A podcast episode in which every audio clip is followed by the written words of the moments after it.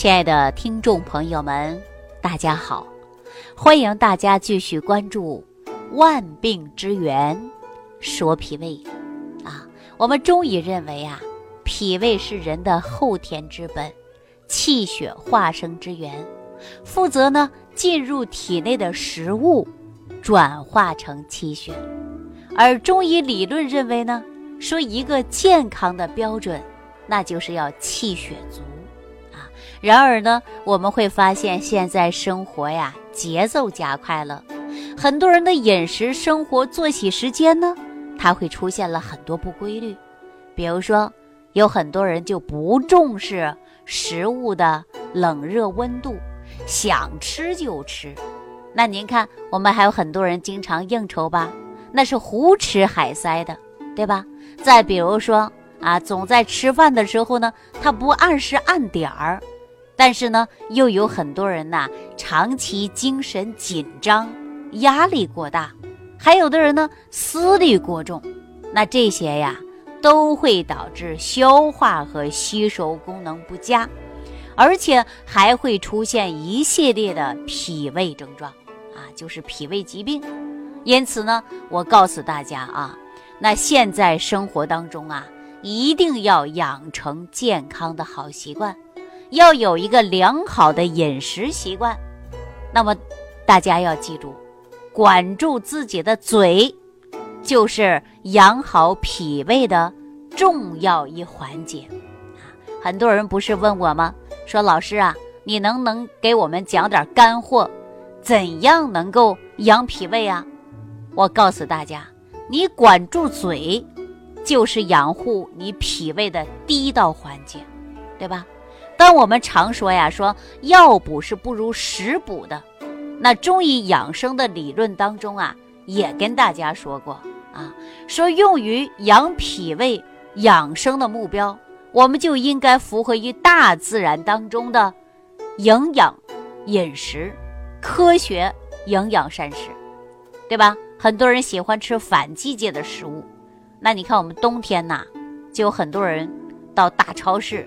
喜欢买西瓜吃，那西瓜本来就是寒的，那冬天你还喜欢吃寒的，那你不是伤你的脾胃吗？对不对？所以说，我们就顺应着大自然。那现在什么时候啊？春天，很多地方槐花已经开了吧？那我们的槐花非常适合这个季节吃啊，哎，它能够疏肝气的。所以说，我们只要顺应着大自然给予我们的食物来吃，那你的身体呀，就会得到很大的改变，对吧？你不喜欢吃，但是为了身体的健康，你要吃啊！你看我们现在槐花出来了，对吧？它就疏肝了，哎，春天本来就属木，哎，肝属木啊，那春天就要生发呀。比如说春天的韭菜啊，前一段时间的。啊，这个香椿，啊，包括呢，还有茵陈，那不都是我们春天长的吗？那都很适合于这个季节吃啊，对不对？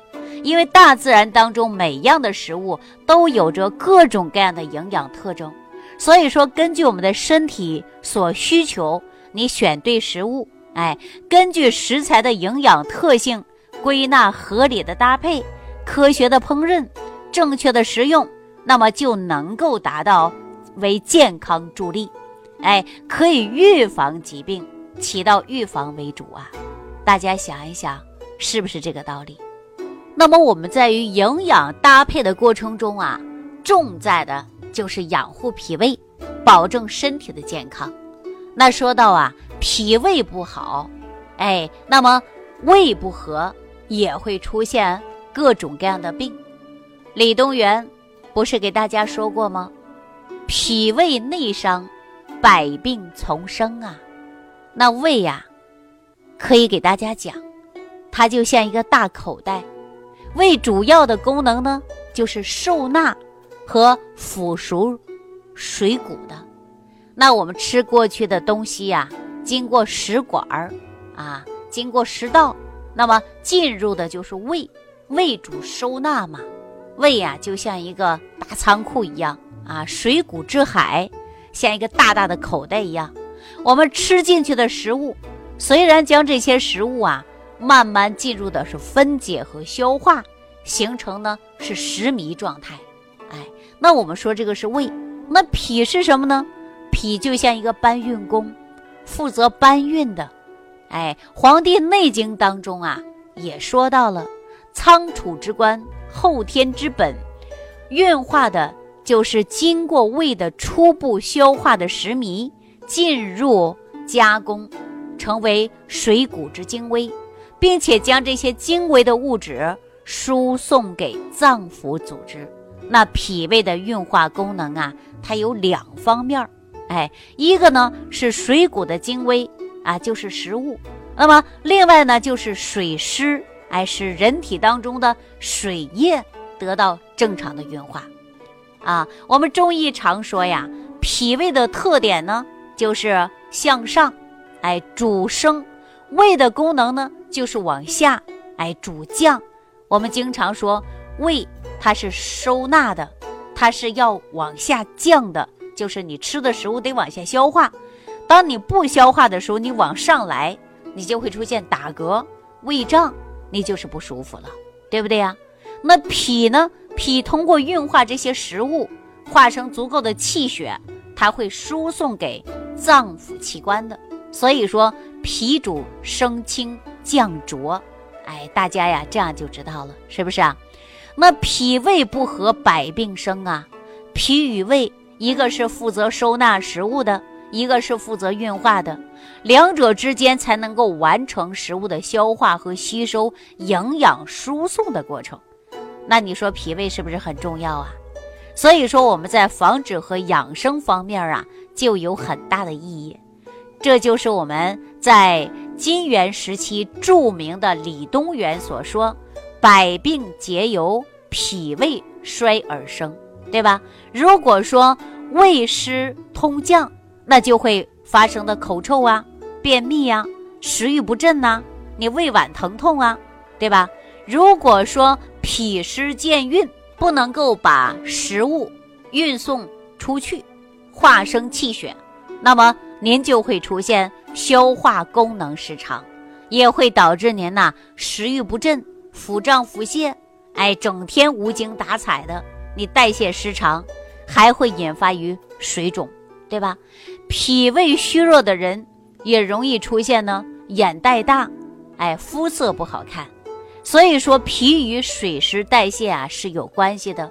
你看，我们说湿气过重啊，头发油腻，脸出油，爱长痘痘啊，大便黏腻，这不都是脾胃虚弱吗？我们也常说的就是湿气过重吗？哎，所以说我们脾胃功能啊必须要正常，脾胃功能不好啊，对我们的影响就会非常大。说到脾胃不好啊，有一些人是全家人的脾胃都不好，甚至家族人脾胃都不好。那我说到这儿，很多朋友会说了，难道脾胃不好是遗传吗？我告诉大家啊。遗传因素占一部分，整体因素呢是站在于你家里的饮食结构可能会出现了不合理。那说到这儿啊，就在上个月的时候，我们王大夫啊，中医王大夫就接诊了一位这样的朋友。这位朋友呢是来自于辽宁大连的，去过大连的人呢都知道。啊，这个地方的环境啊是特别好。这位朋友呢，我记忆犹新啊，他姓张，叫张生啊。那他呢年龄不大，刚刚啊四十八岁。他的爱人呢四十五岁，他家的孩子啊刚二十一岁啊。因为全家人呢都是脾胃不好，后来我就说了，像他这种情况啊，就是因为他家里的饮食结构不合理。造成全家人呐出现脾虚啊。王大夫接诊张生的病情之后，就问他了详细的症状。主要的症状呢，就是饭后打嗝，早上起来呀口苦，晚上睡觉的时候感觉到胃里有胀气，不消化啊，睡不着。那聊了之后啊，我们知道这是脾胃的病，啊。后来呢，他又说你给我爱人也看看，我爱人呐脾胃也不好。那他爱人接过来电话就说了，自己平时啊总是睡觉流口水，而且严重的便秘，不能啊吃一些辣椒啊，辣椒压根儿就不敢吃，吃完之后啊马上就会出现腹泻。我们发现呢，他的爱人的症状啊就是肠道菌群失衡了啊。他爱人说完电话呢，又说了，王大夫，我还请你帮个忙，你给我家的孩子看一下。说小孩啊，才二十几岁，什么问题呀？说小孩啊，常年口臭，哎，口气特别重。上学的时候呢，嘴里不停的用口香糖啊。上课的时候没办法，课间也要嚼个口香糖，总怕同学呀能够知道他的口气重，而且经常用口喷啊。那您说这些能解决根本问题吗？显然是不可能的。那王大夫发现呢，说你家里人脾胃都不好，你们平时吃饭怎么吃的呀？这回就说了，早餐呢基本上不吃啊，家人呢着急上班，孩子着急上学，路上遇到什么就买什么，随便吃啊，就这样。那中午呢都是各自在外边吃的是外卖，只有晚餐一顿才能够家里做的比较丰盛。啊，孩子也回来了，夫妻两个人也下班了啊，晚上吃的都特别好，所以呀，我们一下子就找到了根本原因啊。您说常年不吃早餐，或者吃早餐呢没有营养搭配，路上遇到什么吃什么，这种显然是不合理的。中午呢吃外卖过多，也没有注重营养搭配，那么晚上吃的过于营养丰富了，然后直接上床睡觉了。会伤你的脾胃，所以说啊，全家人的脾胃都是虚弱的。按他来说，这十几年都是这么过的，哎，每一天都这么过的。那您说你的脾胃能好吗？晚上吃的比较丰富，大鱼大肉的啊，孩子比较喜欢喝饮料，老公喜欢喝冰镇的啤酒，他呢偶尔也会喝一些碳酸饮料。那你说这个脾胃显然就不好啊。所以说呀，这都是跟生活习惯有关的。那我们的王大夫呢，就给他开了几副中药饮茶，哈，每天呢喝一些中药茶，调有二十天左右啊，全家人的脾胃比过去舒服了。这人呐，脾胃功能好了啊，气血化生足了，这精气神儿啊也不一样了。您看，我们再次接到张生的电话的时候啊，人也是啊欢声笑语了，因为我们说慢性疾病跟你生活是息息相关的。与此同时呢，我希望所有的听众朋友啊，你出现了全家人都脾胃不好，你要去厨房找找原因。啊，是不是饮食结构不合理，搭配的不合理？吃饭的过程中没有注重于全方位的调理你的脾胃，也没有注重于营养搭配，想吃什么就吃什么，胡吃海喝的现象，在你家有没有产生啊？你们家里是不是晚餐也是比较丰富的，但是早餐不吃啊？哎，如果这种的迹象啊记好了，这都是你自己的作息时间以及生活是没有规划好，造成了脾胃虚弱啊。那早餐很简单啊，简单的时候呢，第一个能够补充蛋白质，还要补充维生素啊，还要能够养脾胃，但是不要吃寒凉食物，对吧？我经常说，你早上你就喝一杯早餐壶，你配一个小稀饭。或者是小馒头，再加个水煮鸡蛋，也可以够你的营养啊！哎，中午的时候呢，我们根据自己的身体情况来进行调配营养啊，对吧？所以说呀，有很多人就是因为自己的生活习惯没有调整好，造成脾胃疾病啊。但有了病之后呢，大家说赶紧用药，吃了药之后呢，又导致于药物反应，比如说。胃酸、胃胀、打嗝，哎，还有呢，说出现排便异常，这是不是因为用药引发的连锁性反应啊？是吧？所以说我们说药补不如食补啊。但是我们说没有出现疾病的时候，一定要学会吃饭；出现疾病的时候，一定要学会正常的用药。用药解决不了的，一定要及时就医，这才是保健康之根本。好了，那今天万病之源说脾胃啊，就给大家讲到这儿啊。希望大家注重营养搭配，合理膳食，营养健康。好了，今天万病之源说脾胃给大家讲到这儿，感谢收听。感谢朋友的点赞、关注、留言，我们下期节目当中继续跟大家聊万病之源，说脾胃。感恩李老师的精彩讲解。如果想要联系李老师，您直接点击节目播放页下方标有“点击交流”字样的小黄条，就可以直接微信咨询您的问题。